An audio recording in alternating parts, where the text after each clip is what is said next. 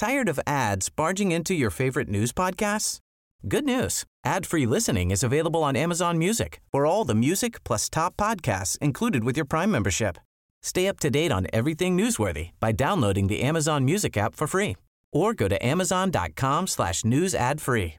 That's amazon.com slash news ad free to catch up on the latest episodes without the ads. Dixo presenta Factor Kaiser con Max Kaiser. Dixo is back. Información trascendente con Max Kaiser. Factor de cambio. Factor Kaiser. Tema número uno. Claudia se enoja que le pregunten por los abrazos en fin de semana de violencia desbordada. Tema número dos. Dos Bocas solo produce riqueza para morenistas. Tema número tres. López y la señorita alcalde, voceros de tiempo completo de la campaña de Claudia. Esos son los tres temas que vamos a ver el día de hoy en el episodio 164 de Factor Kaiser. Hoy es lunes 13 de febrero. Inicia esta semana que seguramente va a estar llena de temas de los que debes estar muy pendiente y debes comprenderlos y debes conectarlos con otros temas para que poco a poco vayamos armando este complejo rompecabezas que nos va a llevar al 2 de junio. Sí, es el camino al 2 de junio.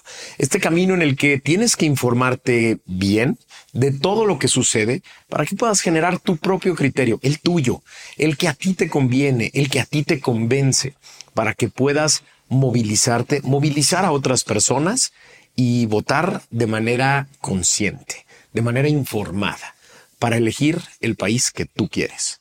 Por eso acompáñame a ver los tres temas de hoy. Tema número uno.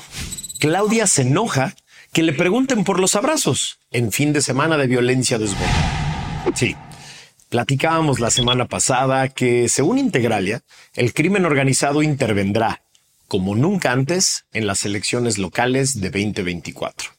Las razones que identifican son muy sencillas. Una gran cantidad de grupos criminales que están en conflicto armado. Existe una proliferación de mercados ilícitos, además del narcotráfico y 1.800 presidencias municipales están en juego y con ellas la influencia del crimen organizado en esos gobiernos. De acuerdo con la investigación de Integralia, de los 15 estados considerados de muy alto riesgo y alto riesgo en violencia política, 12 son gobernados por Morena. Sí, 12 de 15. Según T-Research, ayer domingo se registraron 100 homicidios dolosos, solo ayer. En 2023 se registraron 30.523 homicidios dolosos.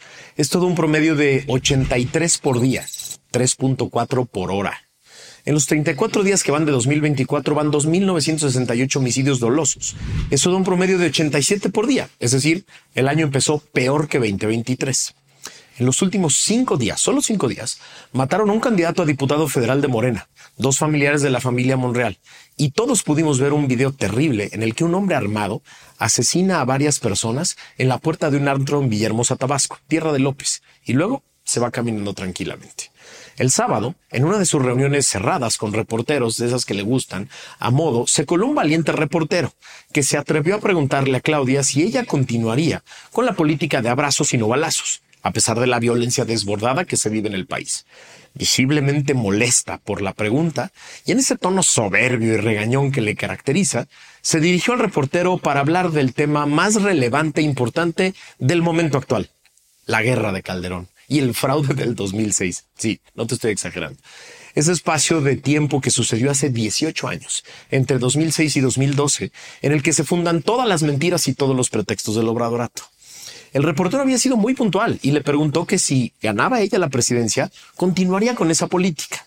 Nosotros no queremos guerra como la de Calderón, queremos paz, dijo molesta, sin importarle que solo de viernes a domingo pasados fueron asesinados 239 personas, varios de ellos cercanos a Morena, y que está hablando en el año 6 del gobierno de su jefe. ¿A qué paz se refiere?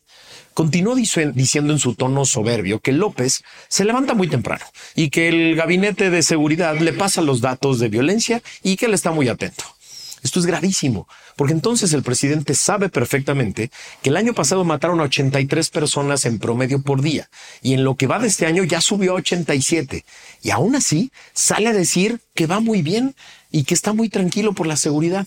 Se refiere con todo su destino a la guerra de Calderón, cuando este sexenio está menos de un mes, un mes, de superar el número de homicidios totales de los sexenios de Fox y de Calderón sumados. Es decir, la paz del obradorato, de la que habla Claudia, está a unos cuantos días de costar más vidas humanas por violencia que los dos sexenios de los demonios neoliberales panistas juntos, sumados. Remató diciendo con esa misma soberbia y enojo que los abrazos no son para el crimen organizado, sino para los jóvenes a los que López está rescatando. Y sin hacer cara de asco, habló de que ellos no permiten la impunidad. Es curioso, porque los datos duros dicen que los abrazos sí son para los criminales. Según investigaciones de la organización Impunidad Cero, solo 10 de cada 100 homicidios son esclarecidos en este país. Solo 10 de cada 100. Y según Redin, la Red por los Derechos de la Infancia en México, solo en 2023, 2.551 niños de entre 0 y 17 años fueron asesinados en México. Es decir, un promedio de 7 por día. Sí, durante la paz del Obradorato. Es decir, en la paz del Obradorato, de esos 2.551 asesinatos de niños, solo 251 serán esclarecidos y 2.300 quedarán impunes.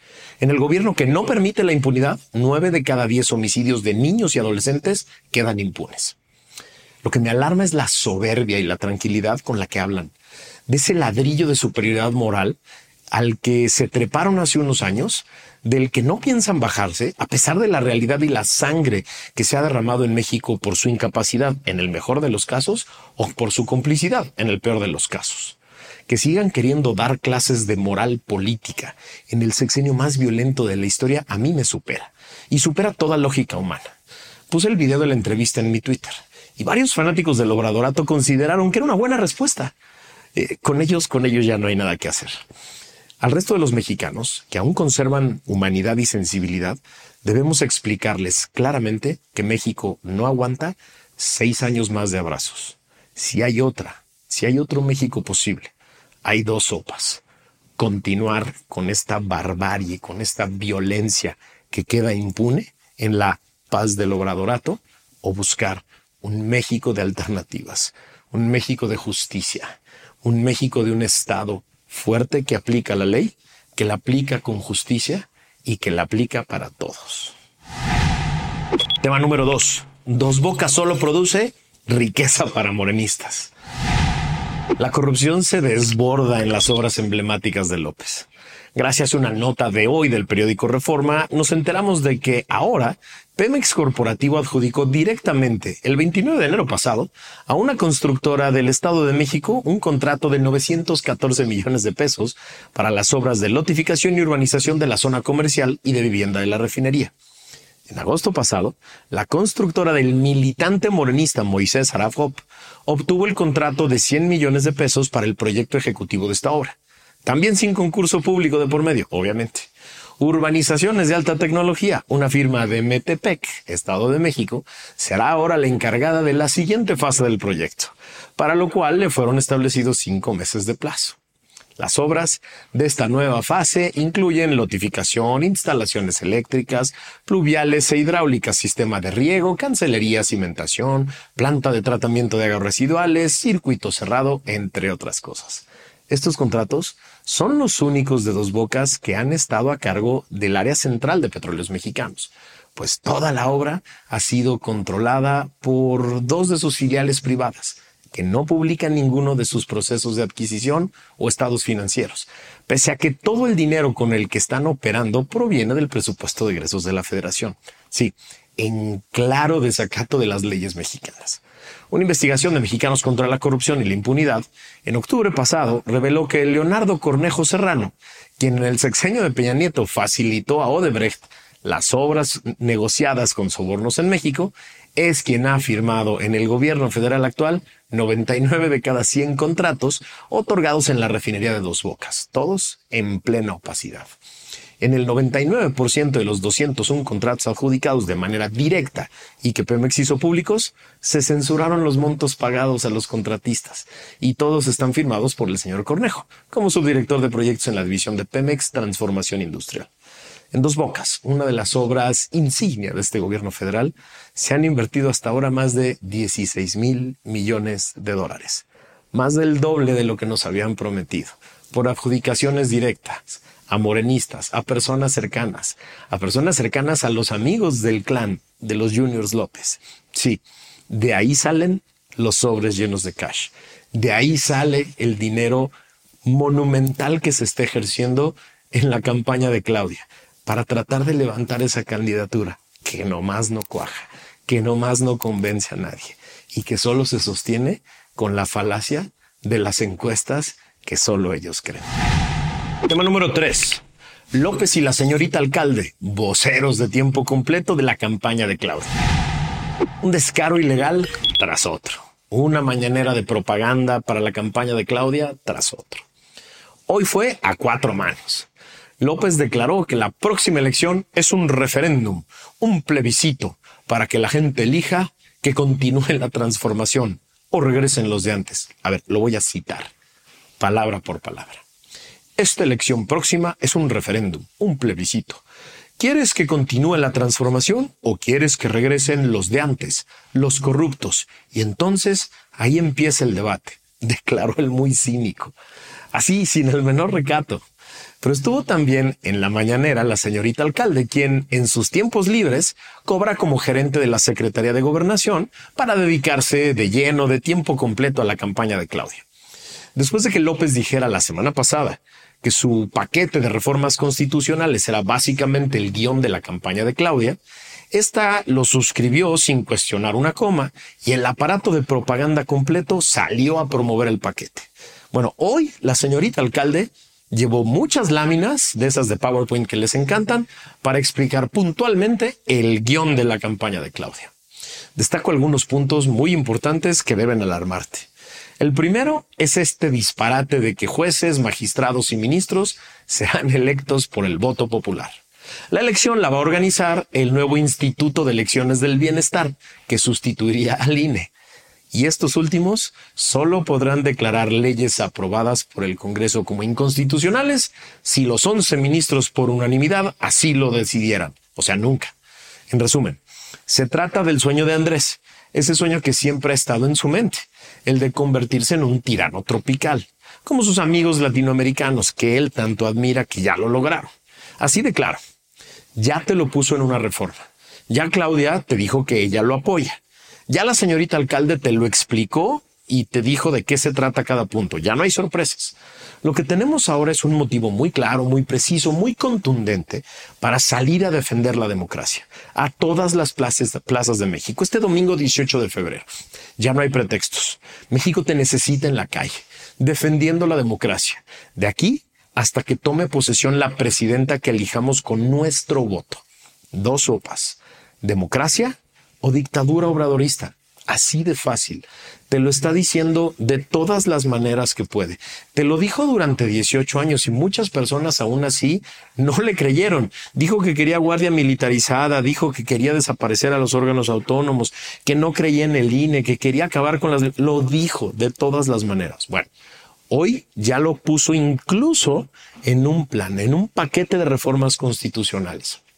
Ya te dijo que ese es el guion de Claudia. Claudia ya dijo que ese guion lo acepta y lo toma. La señorita alcalde ya te dijo exactamente cuáles son las consecuencias de cada uno de esos elementos. Ya no puede haber sorpresas. Los mexicanos que quieran ese México, ese México de una sola persona, ese México de un titiritero que mueve a una títere que dice a todo que sí, los que quieran ese México ya tienen su eh, sopa diseñada, hecha, confeccionada con ciertos ingredientes. Los que queramos democracia, libertades, constitucionalismo, órganos autónomos, los que queramos la posibilidad de poder elegir a nuestros gobernantes y después exigirles cuentas concretas, tenemos que salir a defender todo eso a las plazas de México. Tenemos que salir a gritarles de frente, a la cara, a todas esas personas que quieren destruir nuestra democracia, que no se los vamos a permitir. Te veo el 18 de marzo. Yo voy a estar en el Zócalo, pero espero que tú, en donde me estés viendo, vayas y llenes las plazas de tu ciudad. Es nuestro México. Hay que rescatarlo.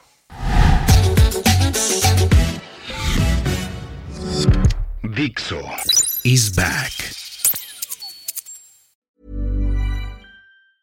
Tired of ads barging into your favorite news podcasts?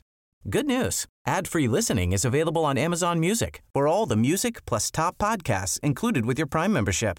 Stay up to date on everything newsworthy by downloading the Amazon Music app for free or go to amazon.com slash news ad free. That's amazon.com slash news ad free to catch up on the latest episodes without the ads.